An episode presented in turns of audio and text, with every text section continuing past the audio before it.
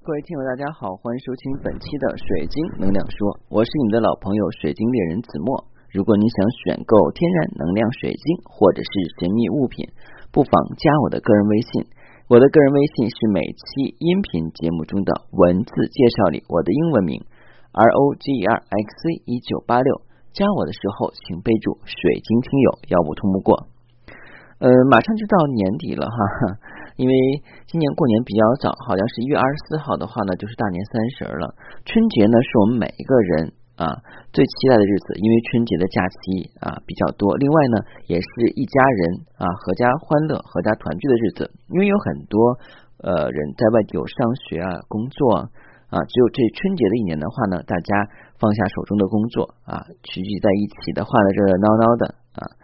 嗯，相信很多人在春节期间也会去选购一些礼物给亲朋好友啊，毕竟是一年了，无论是送给自己的朋友、亲戚，或者是领导啊，呃，或者是自己的闺蜜以及父母、孩子，我们都要精心的准备一番。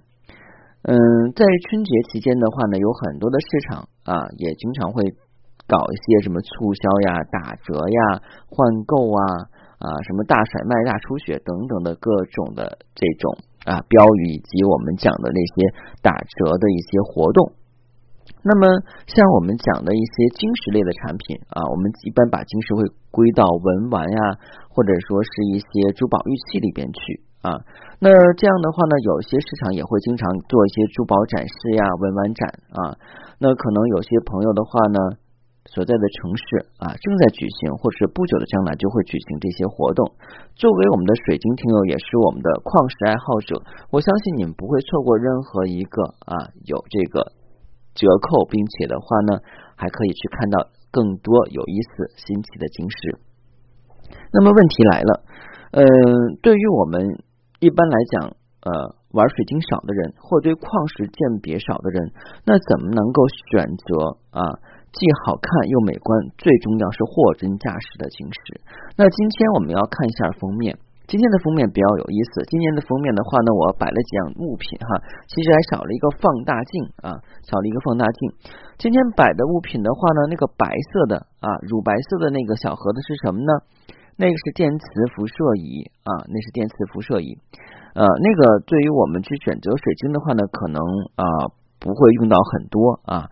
啊，就是把它拿出来了啊，呃，一般的话呢，还有一种的话呢，叫做这个盖穆勒计数器。盖穆勒计数器的话呢，其实啊是测大理石辐射的。呃，旁边那个银白色的话呢是什么呀？啊，银色的那个，那个是一个称重牌，就是称物体克重的。一般称重的东西是什么呀？就是那些以克重来标价的。哎，一说这是按克拉走的，一克拉多少钱？啊，一克多少钱？啊，一般我建议的话，大家准备称重盘，最右边有个黑黑的，呃，一个黑盒子，上面的话还有个尖头，看起来的话就像天线一样，那是什么呢？那个是硬度比，是主要来测试水晶啊钻石的硬度的，因为有些物品可能是拿玻璃仿造的啊，所以的话呢，有硬度比是最方便的。还有一个手电。这个手电可不是普通的手电，这个是三六五的一个合成手电啊，会发出三种光源，日常的这种啊亮白色的光芒，还有就是暖色的这种啊黄色光芒，还有紫外线光啊。通过这三种光源的话呢，可以去观察晶石里边的通透度，另外有没有去加色。那么我们首先来讲，我们逐一的话呢来去说一下。嗯，当你去选到一块晶石以后的话呢，你首先第一个感觉是什么？你肯定要去看它的这个样子、形状，哎，是否是你喜欢的？这是我们用意识啊来去思考的，也就是看眼缘儿，对不对？很多人的话一般都看眼缘儿啊，无论你选的项链、吊坠、手链或者摆件的话，首先来看眼缘。你要是看住。看不上的话，你也不会去费心去看那个东西是真假啊。先看眼缘。第二点的话呢，我们就要去看价格。啊，之前不是有做了一个期节目叫“贪小便宜吃大亏”。那如果经常玩水晶的话呢，很多人都对水晶的价值有所了解。如果这个东西很漂亮，看起来像真的，但是价格非常低廉的话，那里边可能就有故事了啊。所以的话呢，大家都是明白人啊，一分价钱一分货，没有价廉物美的东西啊。商家是要靠这个赚钱的，我们买家的话是买来开心的，对不对？所以如果的话呢，你。以低价买到好东西，几率不太大啊，这个几率不太大，所以大家不要去妄想去占人家便宜，不为别人占便宜就不错了啊。所以的话，看价格，如果价格的话太低的话呢，我想的可能这个东西会有问题，你要不就是真假的问题，要不就是来路的问题啊，这是啊两个问题。呃，第二的话呢，就是看价格之后的话呢，如果价格啊跟真的水晶价格是差不多相当的，就要去考量的这个东西是真的是假的。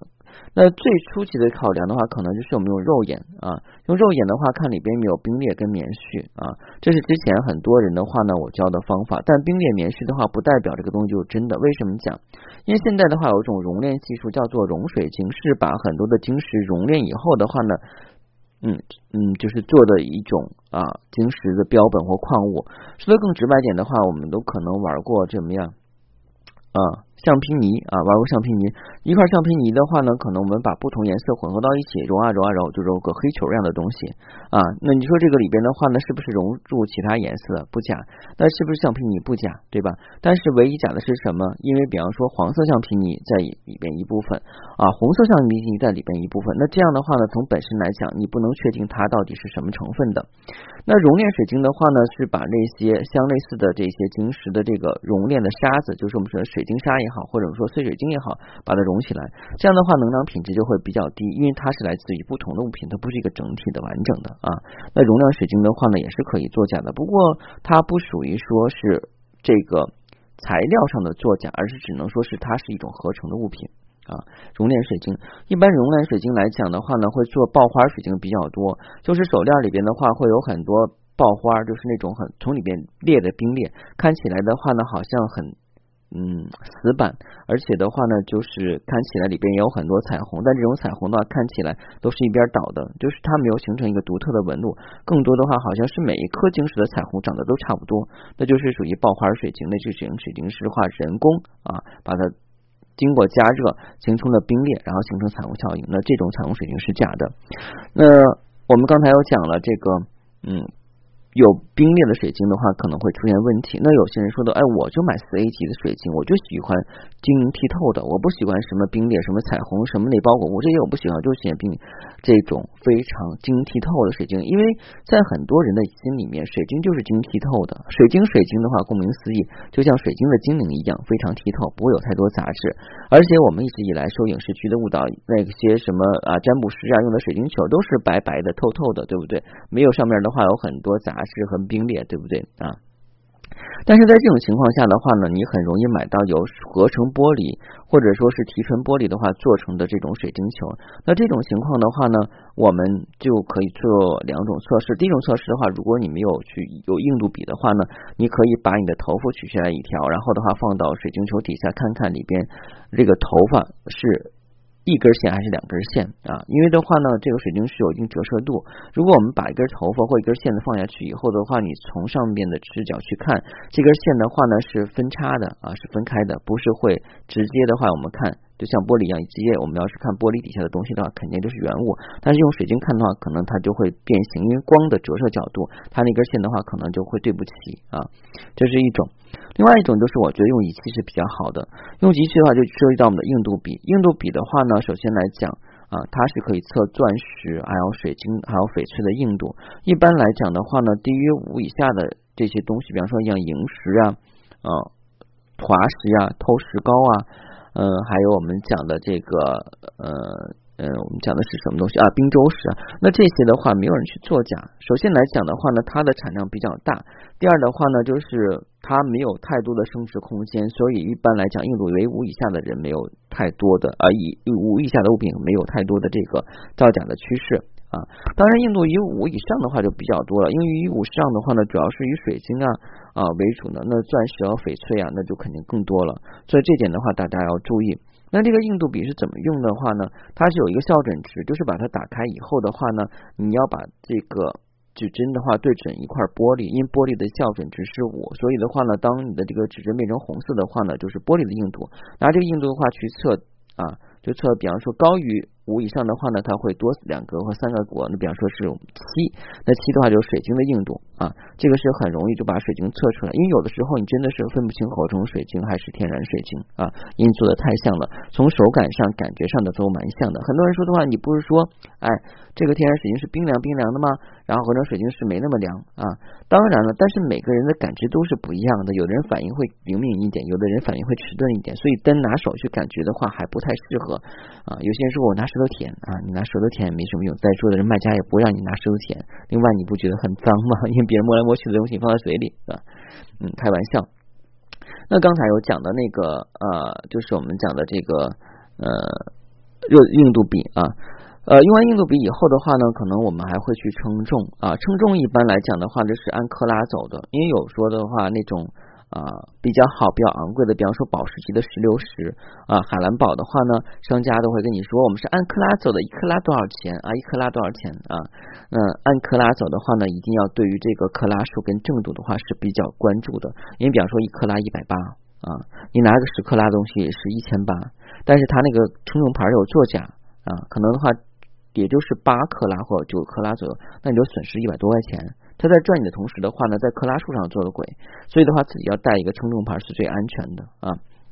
呃，另外的话呢，就是还有尺寸的问题。尺寸的话也是很多人都关心的，因为很多人的话对于物品大小没有太多的概念，所以这样的话我们还可以带一个米尺或者游标卡尺。游标卡尺一般是我们业界经常用的，因为它可以卡住晶石的这个长度，一直精确到毫米。那这样的话，你可知道这个你买的这个物品的话有多大的？另外的话，你把这些加欧石都准备齐全了，也算是半个行家。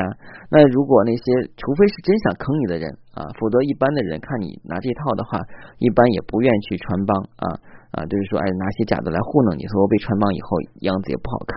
当然，在很多市场上会有一些什么专业珠宝鉴定呀、检测什么的，咱不知道它的来龙。但是你想啊，人家吃的是什么钱呢？是所有的商家的话会给他钱啊，作为把他请过来的，他当然不会说这些商家的坏话，拿人钱财替人消灾。所以的话呢，我觉得啊，海燕吧，你可长点心吧啊。那海燕吧，你可长点心吧，是一句经典啊名言了哈，是出自这个宋小宝的一个小品啊。但是当时据说这个宋小宝是因为忘词儿，所以的话呢，实在想不出来，然后就冒出一句：“哎呀，海燕呀，你可长点心吧。”但没想到成为一个经典的语句。那在这个语句里边的话，说明什么呢？说我说明我们有的时候啊，不能光靠眼睛去看啊，也不要光去拿手去触啊。当然，有的时候闻不实的话呢，也是一个鉴别的好方法。对于银饰品的话，银和金首先来讲，它不会发生一种臭味儿，但是像我们的藏银、苗银、白铜，还有我们的黄铜的话，会有铜臭味儿啊。那经常我们讲话说啊，过去骂人的说呢，这个人比较贪财，一身的铜臭味儿哈，只有铜确实才发发生味道出来。那我们一般来讲的话呢，像有些合金的话呢，可能里边会有铜的成分，所以当时你要挑一些银的吊坠呀或者手链啊，一定要在鼻子底下闻一闻，闻闻有没有金属的味道啊。另外还有就是，如果是挑选云石的话呢，不想不妨准备一个吸铁石啊，吸铁石还是比较管用的。起码能帮你去排除那个东西不是铁物质啊，如果是铝的呀，或者是其他合金呢，就不好说。但起码铁的话能排除下去，因为铁把它磨亮以后，跟九二五银还是比较像的啊，很容易让人去就产生错觉啊。那这怎么说呢？我之前不就是贪小便宜吃大亏被人骗了吗？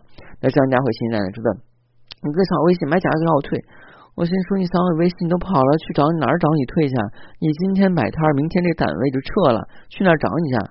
啊，为了一二百块钱的东西去给你打官司去，不值当的，对不对？啊，嗯，那我想很多人的话就讲，我们中国人以和为贵，一般没有特殊情况下的话呢，是不愿意去浪费时间的话呢，耽误在这种事情上的。所以的话，为了保持你心情开心，买到货真价实的东西，第一不要贪便宜啊，第二的话呢，一定要把好关看好了啊，再去购买。一定不要能觉得哈，周围很多人去买，你也去买，那没准那些人的话，可能里边会有一些托呢啊，这个说不好啊。十三亿人什么都没，什么没有啊？这是我的口头语哈。世界那么大啊，十三亿人啊，什么人没有啊？对不对？所以的话呢，在选购物品的时候，一定要去擦亮你的眼睛啊！这就是为什么这些年我在选择物品的话，一定是从知根知底的供货商里边去选择。第一的话比较放心，第二的话有些物品啊，它的品质怎么样的话，可能我会就问到了啊。同时的话，也可以去学到一些知识啊。就像很多人从我这边选购东西的话呢，也可以从我这儿选购到知识，嗯。好了，今天的节目就到这里啊！如果你想选购天然能量水晶或神秘物品，不妨加我的个人微信。